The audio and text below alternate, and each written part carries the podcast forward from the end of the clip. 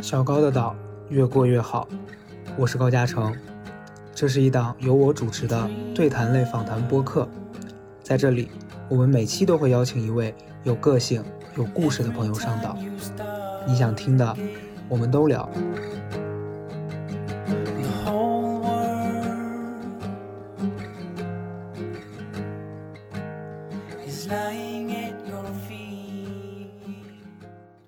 大家好，我是主持人，我是高嘉诚。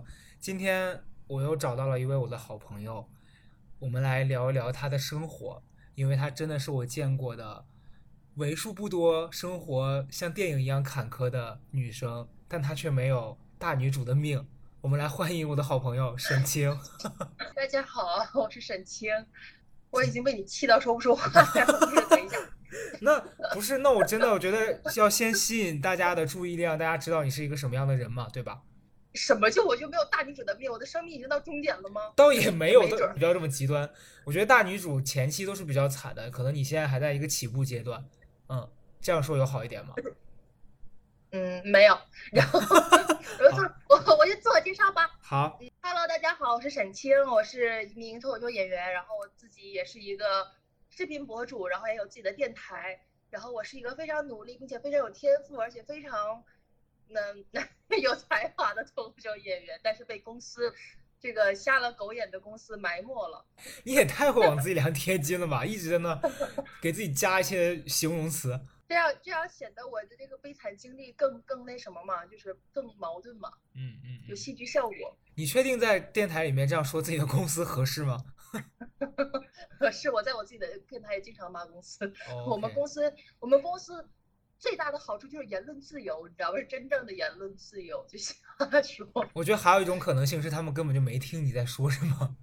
哦，也是，就是这就是被忽略的好处，你知道吗？嗯嗯我根本不在乎，不 care。所以你作为一个脱口秀演员，你现在做这个几年了？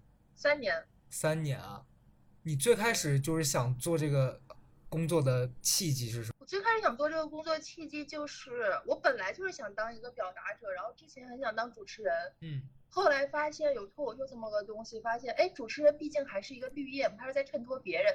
那脱口哦，秀是一个完全表达自己的一个一一一种职业，然后你还有听众愿意听你说话，你只需要给他们这个就是增加点儿笑点，让他们笑一笑就可以了。我觉得这个完全就符合我的职业的这个理想职业的特征。对不是规划，就是理想职业的特征。明白。然后我就毅然决然的就进入了这个行业。嗯，那你进入这个行业是去说开放麦，然后选上的吗？还是怎么样？就是是这样的，一开始效果文化呢，就是在那个网上就是散播他的招聘信息，然后我就报名了。报名之后呢，当时正好史岩老师就是其中的一位公司的一位高高高层啊，然后就正好来北京，然后我们就见了一面。当时我就带着我自己的稿子去见他，然后他看了我的稿子，看了看了半天，说仨字儿，他说不好笑，然后就给我轰出来了，我 然后就给我轰出来了。轰出来之后呢，我就听说，哎，效果要在北京才就是整一个什么海选，就是第一届的脱口秀大会，嗯对那个海选。然后我心想，那我看看搞笑的人有多搞笑，我就去了。去完之后发现这台上一帮都什么玩意儿啊！我说这叫好笑，然后说我不好笑，我可去你大爷的吧！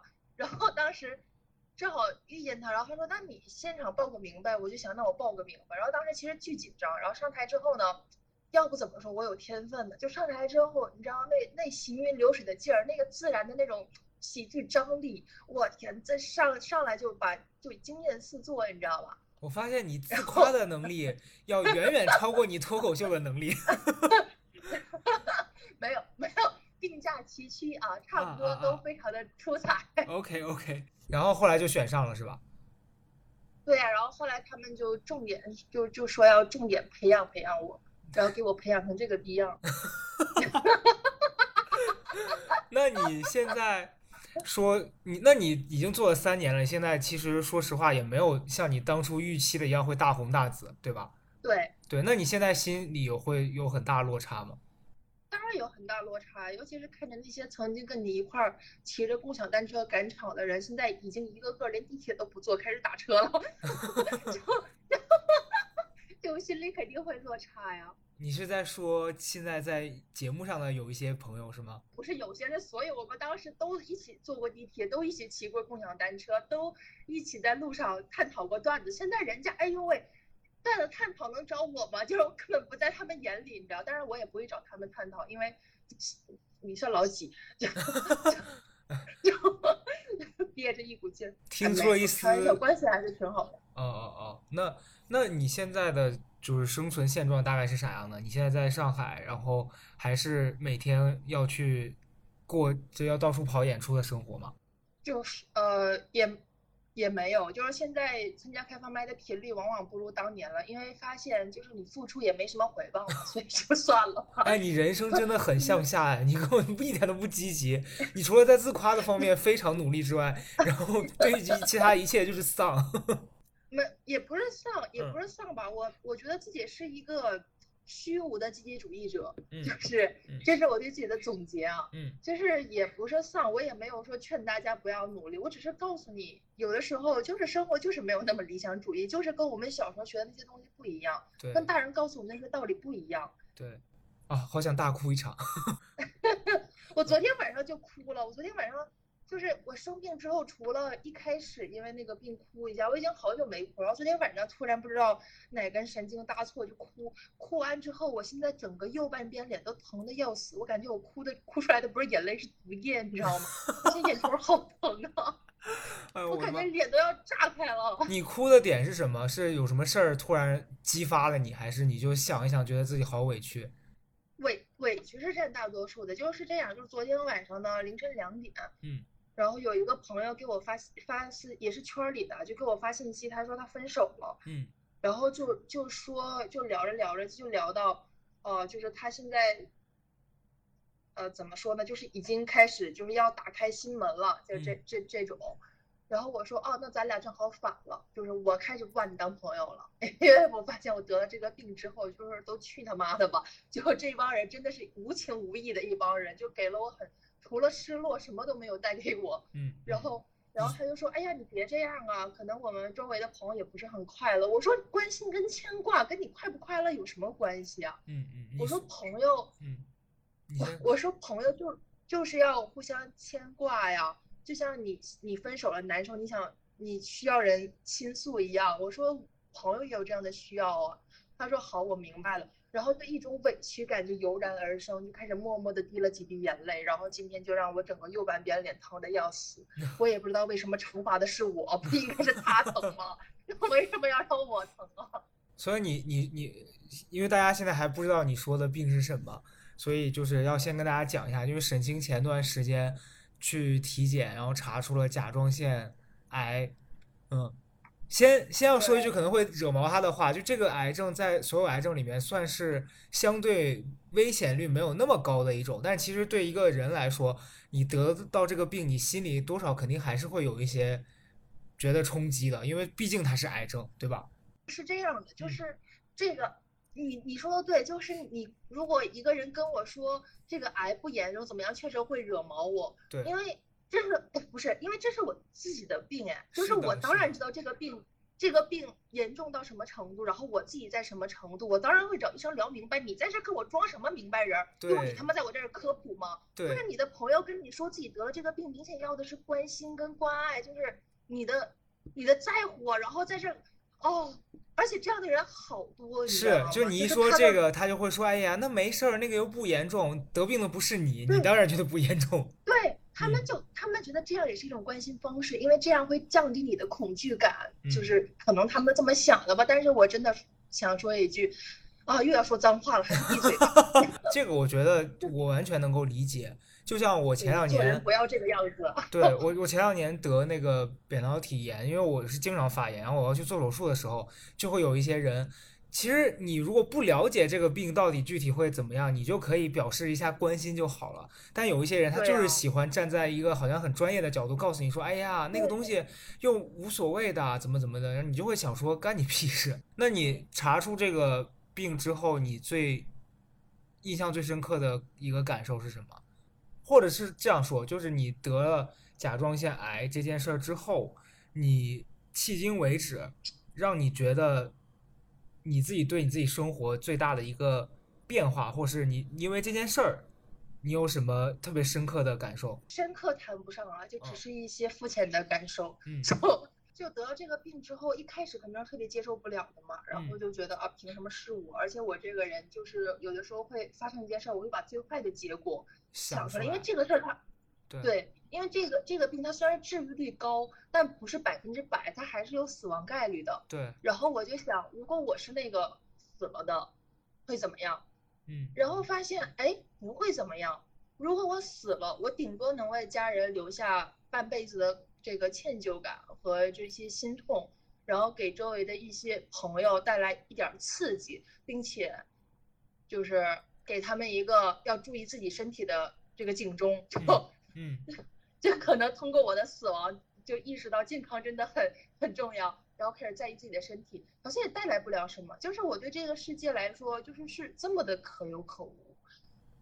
但是嗯，然后就嗯，我觉得你不能这么想，因为其实对所有人来说都是可有可无的，不是你。是啊是嗯啊是啊，你们也可有可无啊。对啊，是这样的。就是，对，是这样的。就是我，我其实你再往大了说，我对于一个宇宙来说，就是生命本身就是一个偶然，而且它就是可有可无。整个宇宙嗯就没有生命也好好的，嗯就是因为我们是人，然后我们从小受受的那些教育，还有那些就是接触到的那些文明，告诉我们啊，生命多么就是多么可贵。其实生命一点儿都不可贵，然后也没有多多令人 amazing。就是我们再往小的说，于一个国家，也就是一个促进我我说的这一段好像都不能播哎。对你，你你最好是给我注意你的发言，一会儿录半个小时，最后 剪出来五分钟，我可是会翻脸的。那那那我说点能播的，就是因嗯为我发现我自己是一个可有可无的存在，所以反而没有那么怕了。嗯嗯嗯，对，我觉得其实是心态问题，因为我我嗯我我那段时间特别丧的时候，我也会觉得到底努力有什么意义啊？有时候我觉得我我有一段时间特别不好的时候，我就会觉得我特别需要钱，或是我嗯我我一定需要别人关注我。但后来我发现，嗯我有了这些东西之后，我还是不快乐。就你根本是因为你不知道自己要什么，但是其实你要的那个东西对于别人来说根本就不重要。嗯嗯嗯是，对，但这个就是对对对，是这样。嗯，所以你不能拿这个东西去可能说，我希望别人关注我啊或什么的，就是这个事儿其实很缥缈。但是你刚刚说一些一一点，又让又又刺痛了我的心。你说有了钱和获得别人了别人的关注之后，你依然不快乐，但这两样都是我现在还没有的，然啊后是我之前一直为之痛苦的。你他妈就这么轻描淡写的跟我来一句不快乐，不是我说的有钱，是说，呃，我不是说那种富可敌国的有钱，或者说突然一下变成了那种大网红呀，有好多钱入账。我说有钱可能是说，因为我上半年你说疫情嘛，不是赚不到钱，然后下半年突然开始有一些零零散散的活动，让我有收入了。然后我发现有了收入之后，可能你没有你想象中的说啊，我有了收入之后我就会开心很多。嗯，你要是说富可敌国那种快乐，那我觉得我可能会很快乐，但我没有。但是钱带来的，呃，那我可能比较俗一点儿啊，钱带来，我对我来说，我的大部分快乐都是用钱来钱能买来的。就比如我这次旅行就很快乐，嗯嗯嗯。然后我这次旅行就是因为生病了嘛。我之前，你知道我自我自打生这个病之后，我思维很奇怪，我就觉得自己可能这个生死未卜，嗯那买那么多东西干嘛呀？然后我生病这段时间，我就什么都没给自己买。嗯然后我突然旅行，我就觉得，哎，我都生死未卜了，我这钱留着给谁呀、我爸妈也看不上这点钱。然后我我就旅行的时候就全程都住五星级酒店，然后嗯就是就是一个小的奢华，可能对于你来说没有多奢华。哎，你别你你你不要跟我在这边 乱说。嗯 但是叫叫我来说就是比较奢华了，然后就感受了一下，我发现哎呀真快乐。对，然后心情好的时候坐在那个海滩的秋千上唱叶子，结果转音超超不流畅。对对对，就是，但是很快乐，就起码就是虽然唱了个难听的歌，但是也很快乐。是我能，那你旅游是自己一个人去的吗？对啊，我自己一个人去的，我一个人吃饭、旅行，到处走走停停。我觉得也一个人看书写信，自己对话开心，我觉得一个人去旅游其实真的挺开心的。是开心的，开心又孤独。哎，是啊，但是你那你觉得你旅游完之后，心态上有发生向上的趋势吗？没有啊，还还还是一样是吧？钱白花了都，不是 这个向上是怎么个向上啊？就是会觉得说，哎呀，旅游有让我稍微缓解一些，有吗？旅游让我开心啊，嗯，但回来之后嗯你又又继续觉得说，哎呀，还得面对这一切是吗？那肯定还是得面对呀。所以如果你如果你说的向上是指就是生活的动力的话，那还真我已经丧失生活动力好久好久了，所以还真没有说因为一次旅行就改变啥的。那这件事儿有对你的工作有影响吗？因为我觉得可能普罗大众都会觉得说，说脱口秀你要幽默，然后你这个幽默可能是你生活里面很多在大家看来很好笑，但对你来说也许是痛苦的事儿转化而成的。但是如果你的嗯心态一直是这种，就很难积极起来。你你要怎么消化那些痛苦呢？呃，我我是这样，我的段子啊，嗯它就没有积极的，所以就是这个事儿没有改变我的段子风格。嗯但是，嗯，我得了这个病之后，呃，有一天就是我得了这个病之后，后来做穿刺嘛，嗯然后我穿刺那一天就脖子上裹着纱布，就正好就是有开放麦，我就去讲了。嗯，呃，然后这段我还放网上了，我不知道你有没有听我看到我。看到了，嗯哦，对，就是那一天，就是那一天呢，我上台是真的抱着沉重的心情上台的，就是因为我真的有点儿难受，你知道吗？然后没想到观众笑那么开心，就 就我的那个失落是真实的，然后我也真实的觉得我平时平日里所谓的那些朋友真的有点儿不太在乎我，嗯然后下了台之后，就庞博呀，就一直说，还有周奇墨呀，就一直说这个笑中带泪啊，什么就说。然后我就当时我很蠢哦，我很傻逼的问了他一句，我说：“你说观众笑那么开心，是因为他们冷漠吗？” 然后庞博就叹了一口气说：“是因为他们坚信你肯定会没事儿的。”对我说：“哦，对哦，原来是这样。”但是我那一瞬间是真的觉得。就是当时真的觉得是整个世界都很冷漠那种感觉，因为我觉得这个事儿是这样，因为你你处于一个当事人，你会觉得你需要一些关心，还有嗯别人对你的温暖的那那个那个感觉可能会打动你，让你觉得说我是被需要的。但是因为嗯你本身对这个病是抱着一种未知的那种害怕的感觉，然后再加上你你拿它出来说，你是希望能可能希望别人能因为这个事情给你一些关心，但你看到别人的反应是觉得说，哎呀，好好笑啊，天呐，这个事儿反正没那么严重，你可能又会觉得说，呃，为什么你们对我是这个态度啊？但其实我是觉得啊，从这个事儿，我的最直观的感受是，其实这个世界上大部分人都会觉得跟我自己无关的事情，我就是笑笑就过去了。所以其实你不能那么在乎别人的反馈。如果你把普通人的这种反应都当成一种就是别人怎么对我这个态度，你自己会很难过。哎，不是的，是这样的，就嗯是我我我我自己的感觉是，呃，我生了这个病之后，那些我平时平日里觉得，哎，没有那么，像你也是啊，就是我们毕竟不在一个地方嘛，嗯平时接触也不多嘛，嗯就顶多偶尔聊聊微信什么。但是我朝夕相处的朋友是在上海的嘛，嗯就你给我的关心比他们，就是我认为就比比咱俩关系更好的那些朋友，嗯你给我的关心比他们的关心多多了。就是高嘉诚，高嘉诚，这个能不能说呀？可以就高嘉诚在得知得知我生病之后，然后又说了一段让我非常感动的话。他嗯可能不知道这个病花不了什么钱吧？他就是说，你你你，他当时说，你要是缺钱的话，我现在就算出去卖，我也要给你筹钱。然后嗯，我我当时就很惋惜，这个病确实花不了什么钱，只是可惜了他一片心意。没有，因为我是觉得，我记得，因为你去上海之前，咱们俩不是吃过一次饭嘛？然后我当哦时记得就在朝阳公园的门口，然后咱们俩在聊关于收入这件事情，因为那时候是两年前，一年半，反正差不多。对，因为那个时候可能我做公众号什么的收入也比现在会好一些，然后咱们俩就聊到收入嗯这件事儿、消费观什么的，你就说，哎呀，好想像你们一样，然后我就说，你挣的已经比一般的那些导演什么的多了。你就说老娘签的是艺人约，老娘为什么要跟导演他们比收入？我一想，哎，确实是。然后我又觉得你一个，毕竟你是个姑娘家，哪怕你说脱口秀干嘛，别人都觉得你是一个好笑的人。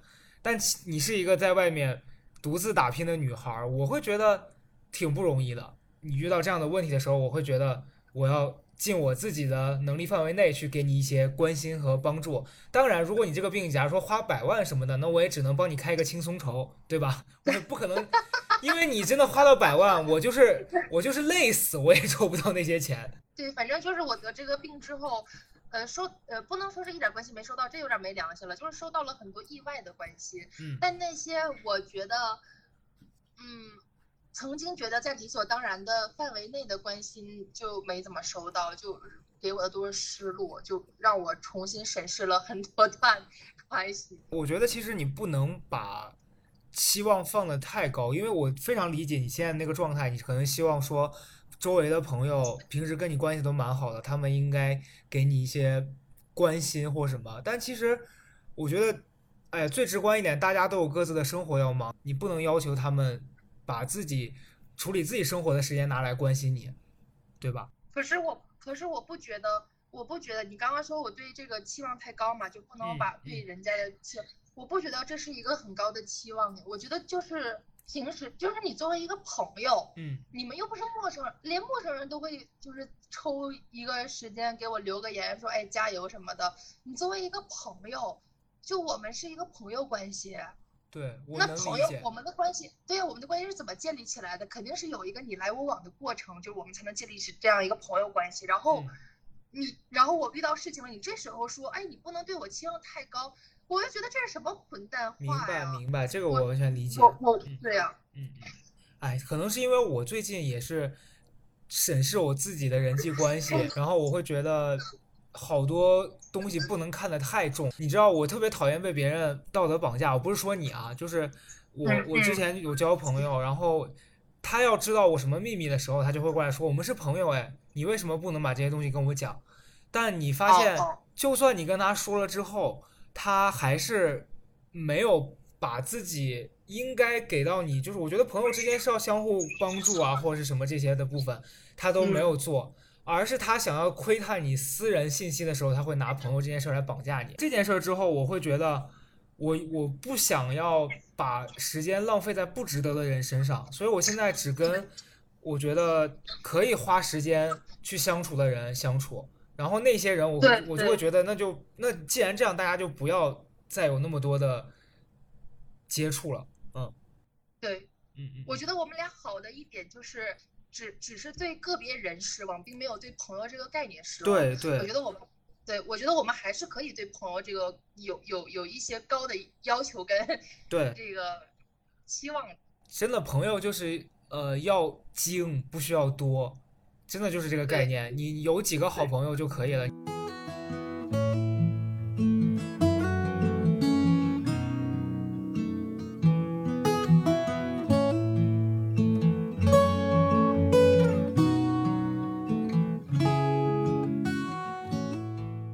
在做了三年的脱口秀演员，嗯，这个这件事对你谈恋爱有帮助吗？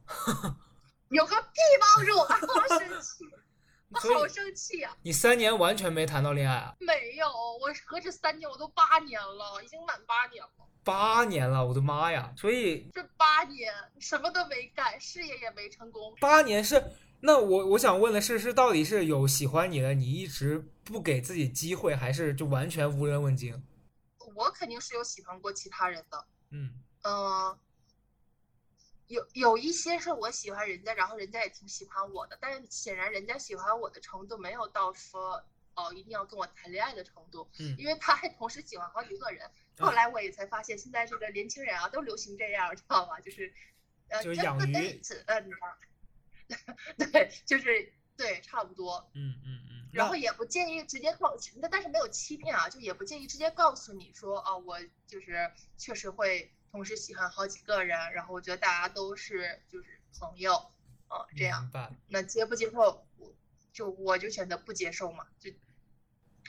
明白。那有这样的。那有喜欢你的人吗？呃，好像没有吧？没有吧？我所以你觉得你觉得当一个脱口秀演员，比如说你一个女生在台上讲很多很好笑的事儿啊，或者是让别人觉得你是一个嗯。特别有幽默感的人，这个行为是不是对找对嗯。象没有帮助？呃，不是，首先我虽然段子里开玩笑说是那么开玩笑啊，但嗯。是实际情况是，女演员找不就是不太能从观众席里找到男朋友，是因为你说，比如说一个演一个男的看完这个演出特喜欢你，他顶多是微博关注你一下，然后私信你说你很棒，嗯，他怎么着上来就跟你要电话号，你这就显得猥琐了，你知道吧？明白所以这就杜绝了很多 可能性。然后同行的人又没办法谈，是吧？我跟你说，同行的人都是垃圾。哦哎，这点我深有体会。太垃圾了！我有一次他也就是骗骗那些无知女观众，你知道那些小孩儿、大学生什么的。哎呦我的天！我就不说名字了，但是你们你们有一有一个男脱口秀演员，我跟你提示一下，我之前有问过你，他有一天上了一个节目，然后我提到这个人，我说他怎么也能上，你有印象吗？嗯嗯，就是有一次没印象。就是三个字哦，哦哦，有印象，有印象，有印哦哦，我想起来了？嗯，有一哦次我跟他同时参加一个节目的面试，然后他就哦是进去之后疯狂的在夸自己的优点，然后嗯讲的东西完全不好笑。我当时最深切的感受，我说天呐，你们这个行业，大家对对那个好的标准是不是有点太低了？就是这样子的人怎么可以自信到这个程度？没有没有没有，是这样，就是我们对我们我们对好的标准不并不低，就是我们这个新兴行业竟然也开始出现了那种饭圈文化的现象，你知道吗？对，有些演员他确实是，呃，艺术层面没有达到很高的水准，但是他就是讨观众喜欢。可能是因为外形，可能是因为这那的，就观众一喜欢，欢呼一高，呃，就容易让人迷失吧。可你都别说你们这个行业，现在连健身行业都已经出现了饭圈文化了，我觉得很可怕。因为我去那种健身房，就有一些粉丝，呃，有些学员把自己当粉丝一样去给那个教练送花儿、打 call。我当时想说，你们不是来运动的吗？你们在干嘛？然后我昨天约了一节课，因为晚上太累，我就不想去了。然后他们每个教练都会有单独的群嘛，我就想在那个群里把这个课转出去。结果我发现我在里面哦转课的时候，没有人理我，完全安静。到了后晚上，那个教练发了一个信息，说什么多喝水有助于减肥什么的，就有一群女孩跳出来说，哈哈哈！但是我不爱喝水。我就想说，不爱喝水，那你就胖着吧，肥死你，气死我了。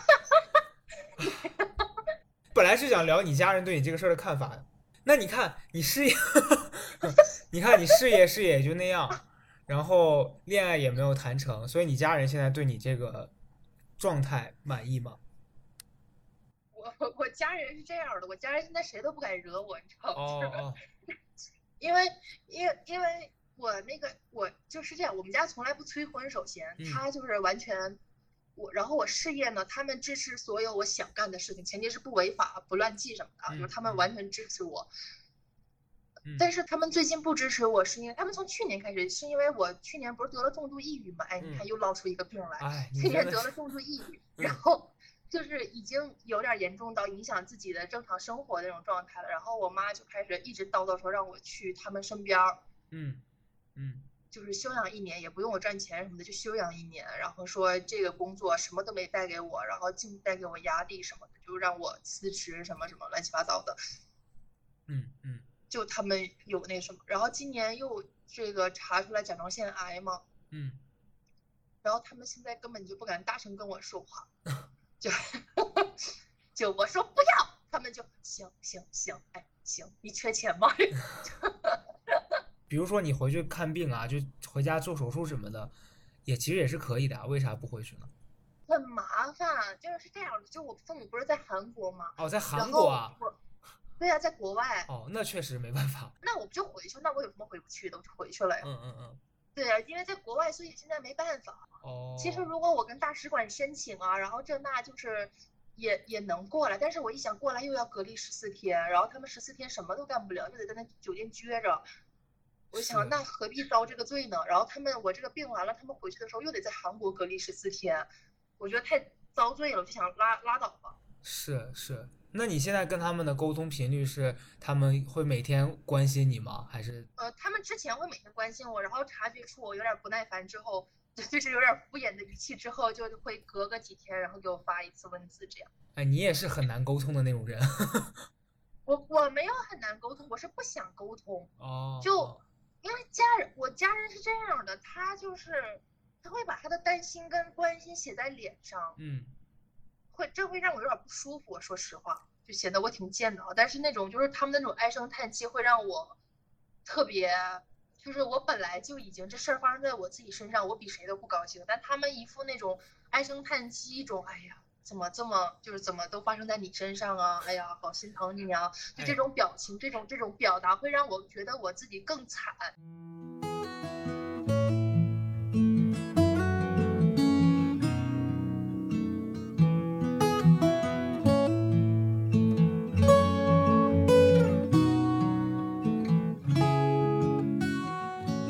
所以哎，所以你你现在，呃，那你现在得这个病有对你的那个抑郁的这件事儿造成别的影响吗？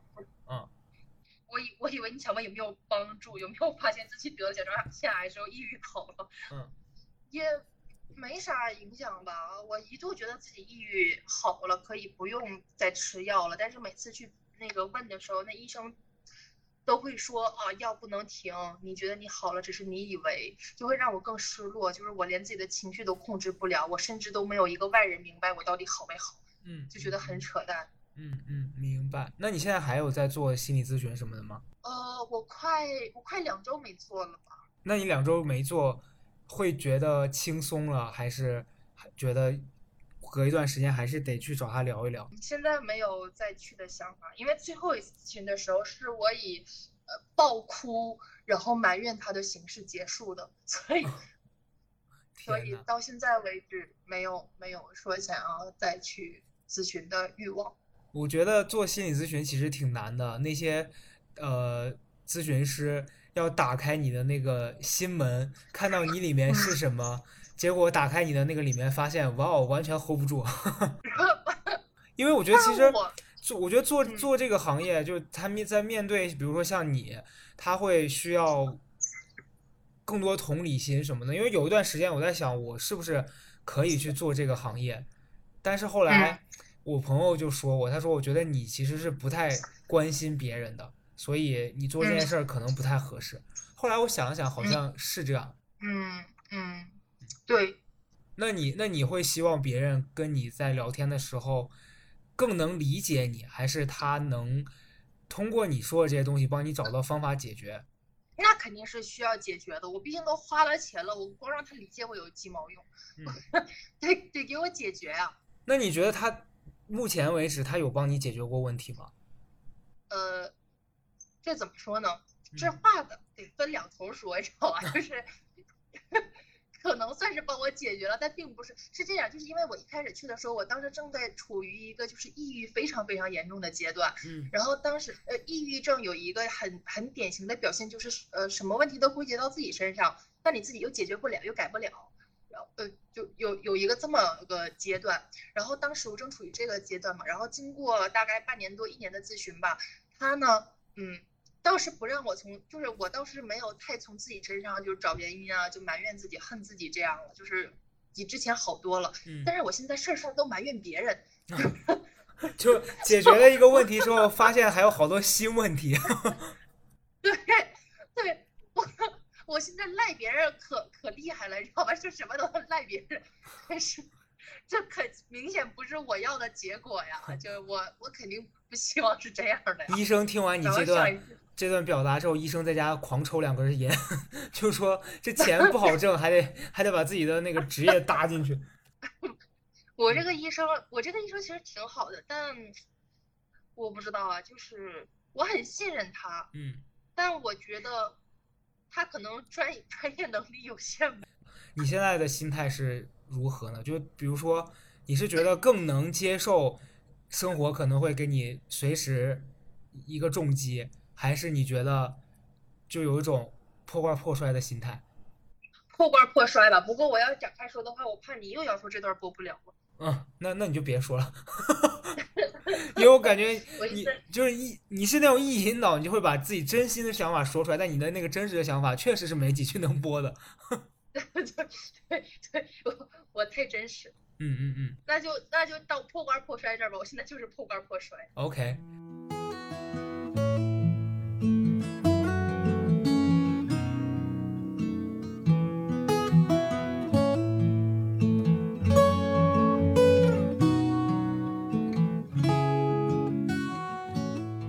聊点开心的吧，现在太沉重了。你你演出这些年，你最尴尬的一次经历是什么？这是开心的吗？尴先聊尴尬，尴尬就是尴尬，可以是开心的，不一定非得要惨痛啊。尴尬主要是让你更开心。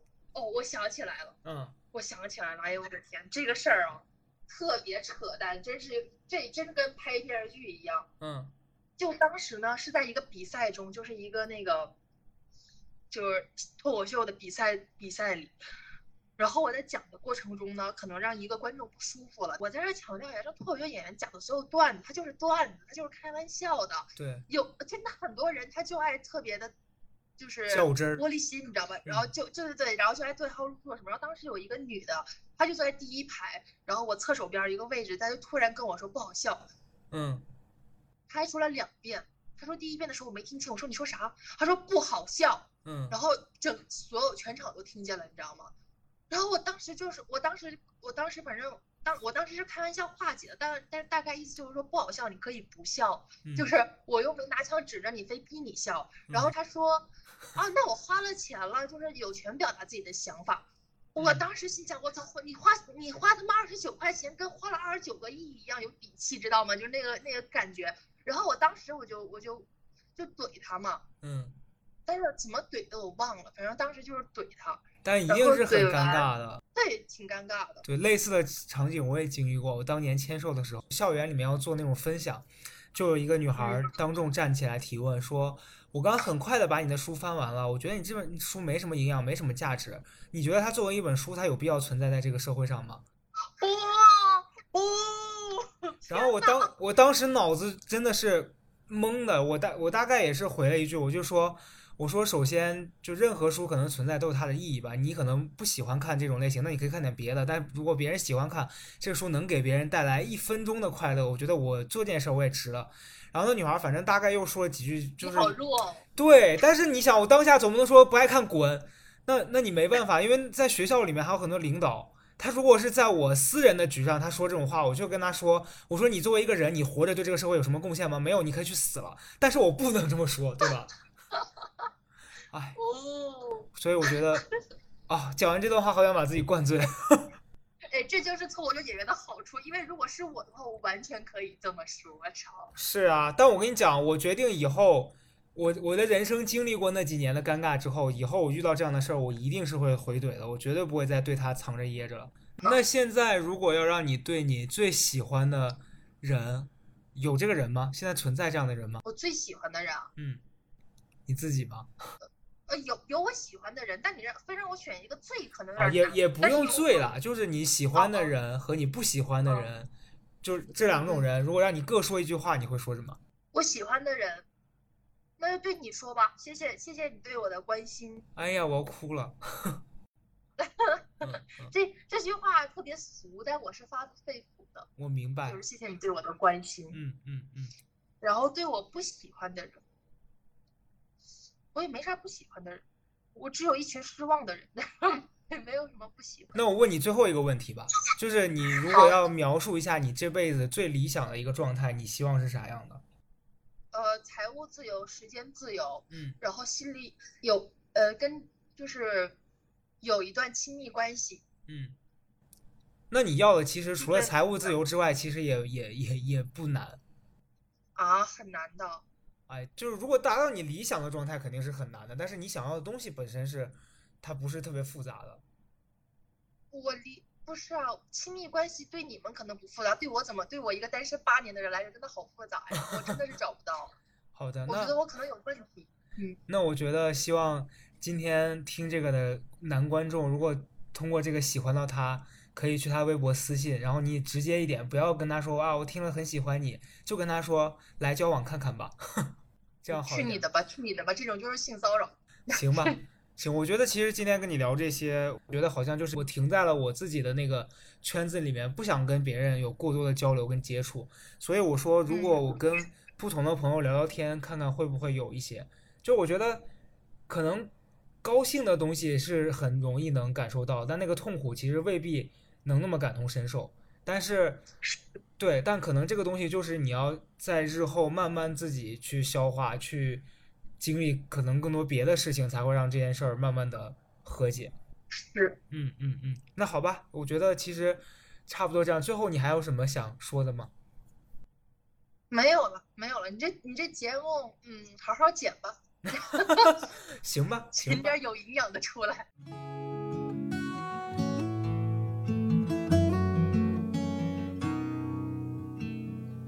Hey, can't you show me something I've not seen before?